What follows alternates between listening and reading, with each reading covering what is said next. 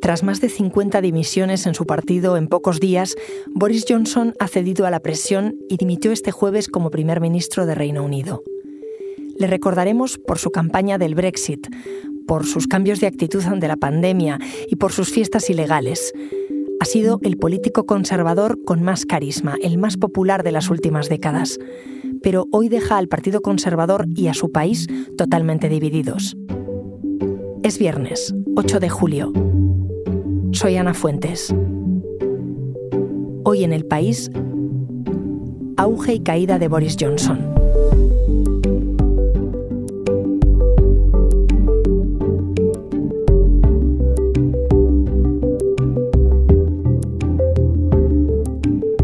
Mi compañero Rafa de Miguel, corresponsal del país en Londres, resume los últimos tres años en Downing Street. Nada mejor para resumir la fulgurante trayectoria política de un personaje como Boris Johnson que acudir a los clásicos. A fin de cuentas, el primer ministro es un hombre capaz de recitar pasajes enteros de la Iliada. Así que un buen título para su trayectoria sería Auge caída de Boris Johnson, recordando aquel auge y caída del Imperio Romano de Edward Gibbon.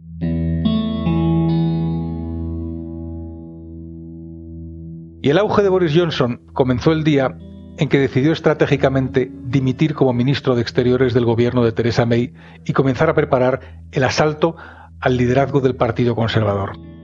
La entonces primera ministra estaba enredada en un eterno debate en torno al Brexit, con el ala euroescéptica del partido cada día más enfadada con el modo en que estaba negociando con Bruselas.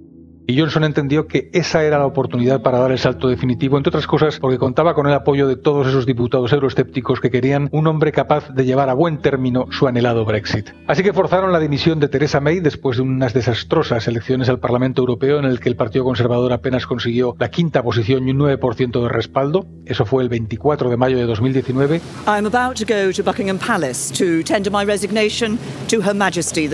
Y comenzó un proceso de primarias en el Partido Conservador. Cuando uno acudía a los actos de Boris Johnson durante esa campaña, veía a un público enfervorizado que quería tocarle, que quería reírse con él, que quería escuchar sus palabras.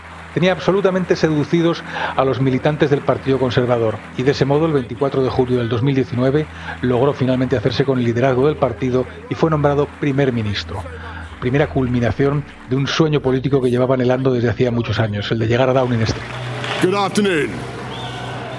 I have just been to see Her Majesty the Queen, who has invited me to form a government, and I have accepted.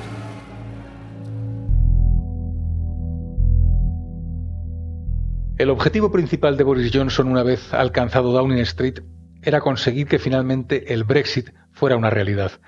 Una mayoría de ciudadanos británicos había votado en el referéndum de 2016 por la salida de la Unión Europea, pero nadie sabía exactamente qué se había votado, cómo tenía que ser esa salida. Y durante los tres siguientes años hubo un eterno e intenso debate cada vez más agrio en el Parlamento británico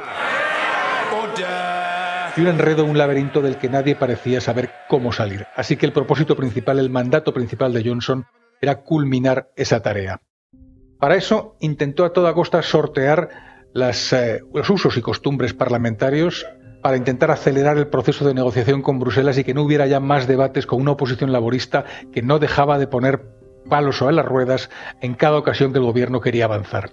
Hasta el punto de que el propio Johnson llegó a ordenar el cierre del Parlamento, el cierre de su periodo de sesiones, algo que no se había realizado nunca y que acabó siendo completamente sancionado por el Tribunal Supremo del Reino Unido que anuló la decisión daba lo mismo. La decisión ya estaba tomada y sobre todo Boris Johnson consiguió de ese modo poder convocar unas elecciones generales para buscar un nuevo mandato. Y esas elecciones generales dieron como resultado un éxito arrollador del Partido Conservador, un éxito como no se había conseguido desde 1987, con una mayoría respecto a la oposición laborista de cerca de 80 diputados y con el mandato claro para Boris Johnson de culminar la tarea del Brexit. De hecho, el lema de aquella campaña electoral fue Get Brexit Done, que vendría a ser algo así como culminemos ya de una vez con la tarea del Brexit.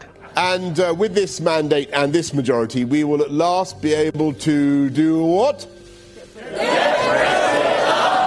El viento sopló durante los primeros meses a favor de Boris Johnson, un político que contaba con el favor del público y sobre todo con la capacidad de sorprender y de tomar decisiones temerarias que siempre eran bien recibidas por parte de los diputados conservadores. Y durante los primeros meses de su mandato no solamente el Brexit llegó a ser una realidad, por lo menos para los euroescépticos, prácticamente alcanzada, una victoria conseguida, sino que además consiguió transmitir la idea Boris Johnson de que iba a poner en marcha un proceso de redistribución de la riqueza por todo el país. Gran parte de los votos conseguidos en las elecciones de diciembre de 2019 eran de la llamada muralla roja, aquellas zonas del norte y del centro de Inglaterra que tradicionalmente habían votado laborista y que sin embargo en esta ocasión habían dado un voto de confianza a Boris Johnson. A todos ellos les prometió que su siguiente tarea sería redistribuir la riqueza y equilibrar las zonas de todo el país para que fuera un Reino Unido distinto, un Reino Unido nuevo. Pero ya decía Felipe II que no mandó a su armada a luchar contra los elementos, y la armada invencible de Boris Johnson fue una pandemia que devastó a todo el mundo, que cogió por sorpresa a los gobiernos del planeta, pero que en su caso además le llevó a provocar muchos errores. So let us learn to live with this virus durante unas eh, primeras eh, semanas de reacción, el gobierno de Boris Johnson llegó a pensar que podía dejar que el virus campara a sus anchas y que se creara la famosa inmunidad de rebaño, hasta que las cifras de muertes empezaron a escandalizar a todo el mundo y el propio Johnson se dio cuenta de que tenía que reaccionar o su país sería uno de los que peores resultados tendrían en la lucha contra la pandemia. No solamente eso, sino que el primer ministro acabó en la UCI a punto de morir porque él fue una de las víctimas de ese primer coronavirus tan agresivo que había asolado a todo el mundo. Good afternoon. I've today left hospital after a week in which the NHS has saved my life. No question. A pesar de la gestión completamente errónea de los primeros meses de la pandemia, el gobierno de Boris Johnson logró de alguna manera enderecer el rumbo y sobre todo transmitir una imagen de competencia a la población británica. Entre otras cosas, porque decidió tomar a la delantera al resto de Europa respecto a las vacunas, puso cientos de millones de libras sobre la mesa para comprar las vacunas que estaban ya produciéndose y para ayudar además al impulso de una vacuna de fabricación nacional, AstraZeneca. Y sobre todo el gobierno de Johnson tomó la decisión de ser el primero en comenzar la campaña de inmunización. La campaña fue un éxito, un gran porcentaje de británicos se apuntó y Johnson tuvo la sensación de que se iba a ser el primer gran triunfo de su mandato. Las encuestas decían que había tenido una respuesta muy positiva respecto a la pandemia y que los ciudadanos lo apreciaban. Let's remember to follow the rules on social distancing, stay at home, protect our NHS and save lives. El problema vino meses después cuando comenzaron a surgir informaciones de que durante los largos meses de confinamiento en que la población británica había estado encerrada en su casa y a la que se le había obligado no poder visitar a sus familiares, a sus seres queridos, durante todo ese tiempo, todo el personal, todo el equipo de Boris Johnson había participado en una serie de fiestas indecorosas, con alcohol, con comida, con altercados, hasta, hasta altas horas de la madrugada, en Downing Street y en los edificios gubernamentales. Y en algunas de esas fiestas había participado el propio Boris Johnson, que intentó al principio negar que todo había ocurrido y luego intentar convencer a los diputados de que no sabía que era ilegal lo que estaban haciendo. La policía intervino, acabó multando al primer ministro, hubo un informe demoledor por parte de la alta funcionaria Sue Gray, que, estaba, que debía investigar todo lo ocurrido y acabó acusando a Johnson de no haber ejercido el liderazgo correcto en situaciones tan extraordinarias y todo eso provocó tal indignación entre la población y los, y los diputados conservadores que comenzó el principio del fin de la fulgurante carrera de Johnson. Yes, I think it was a mistake, and I apologize for, uh, for it. I think in, in, in hindsight it was uh, the wrong thing to do. A principios de junio, ocurrió lo que desde hacía meses esperaba. Hubo el número suficiente de firmas de peticiones dentro del grupo parlamentario conservador, 54 para ser exactos, y se puso en marcha una moción de censura interna contra el primer ministro, uno de los mecanismos de castigo más serios dentro de cualquier partido. Boris Johnson logró sobrevivir a ese golpe. Does the Prime Minister think there are any circumstances in which he should resign?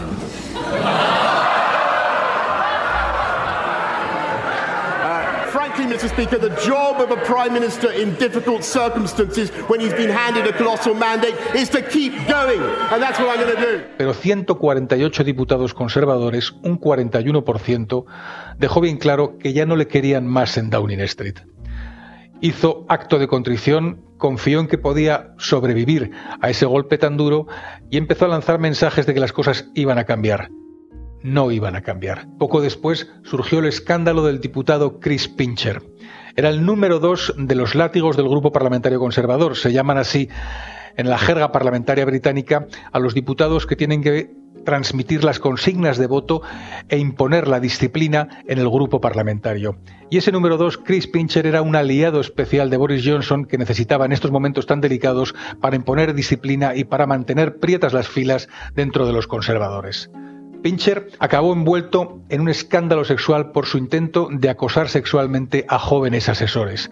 Pero el problema no era ese, el problema es que ya había tenido asuntos parecidos de acoso sexual y habían llegado hasta el conocimiento de Boris Johnson. Cuando era ministro de Exteriores ya se le había informado de al menos uno de esos escándalos. Así que cuando Boris Johnson intentó convencer a los diputados de que no sabía nada de Pincher y de sus andanzas y de que le había nombrado porque pensaba que era lo suficientemente competente para el puesto, empezó a mentir una y otra vez y a acabar erosionando de un modo definitivo su credibilidad entre el grupo conservador. A partir de ahí llegó el golpe definitivo. Dos ministros, el de Economía Rishi Sunak y el de Sanidad Sajid Javid, decidieron dimitir y comenzó el golpe interno que acabaría con la trayectoria política de Boris Johnson. Al principio pensó que eran solamente dos dimisiones, que nadie iba a ser capaz de desafiarle y de imponer su dimisión acelerada, y Johnson pensó que podía sustituirles rápidamente.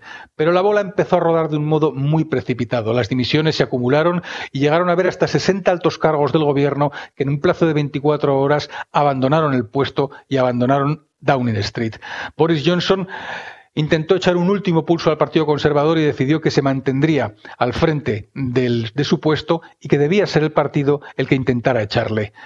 Pero no es así como funciona la política en el Reino Unido. No funcionó así ni con Theresa May ni con la propia Margaret Thatcher, que políticamente era mucho más un gigante de lo que ha sido Boris Johnson. Así que al final el mensaje le llegó claro al primer ministro y a primera hora del jueves decidía que su momento había llegado.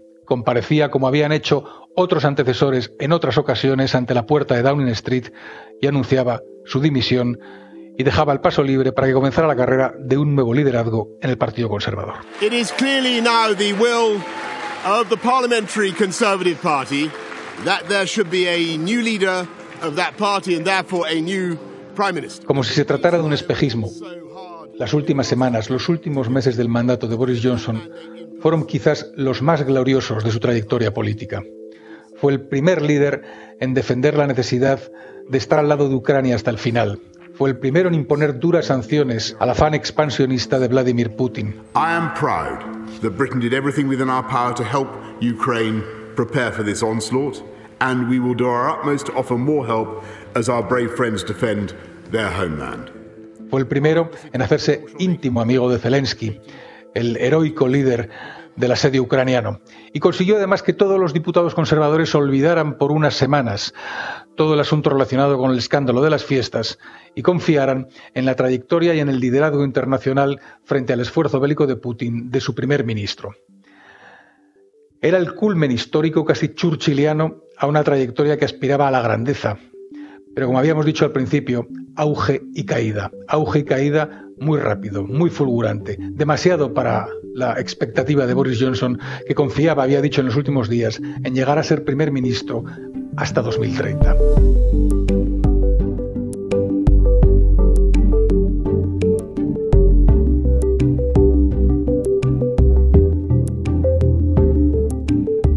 Este episodio lo ha realizado José Juan Morales con apoyo de Elsa Cabria y Marta Curiel. El diseño de sonido es de Nicolás Chabertidis y la dirección de Silvia Cruz La Peña. Yo soy Ana Fuentes y esto ha sido Hoy en el País. De lunes a viernes volvemos con más historias. Gracias por escuchar.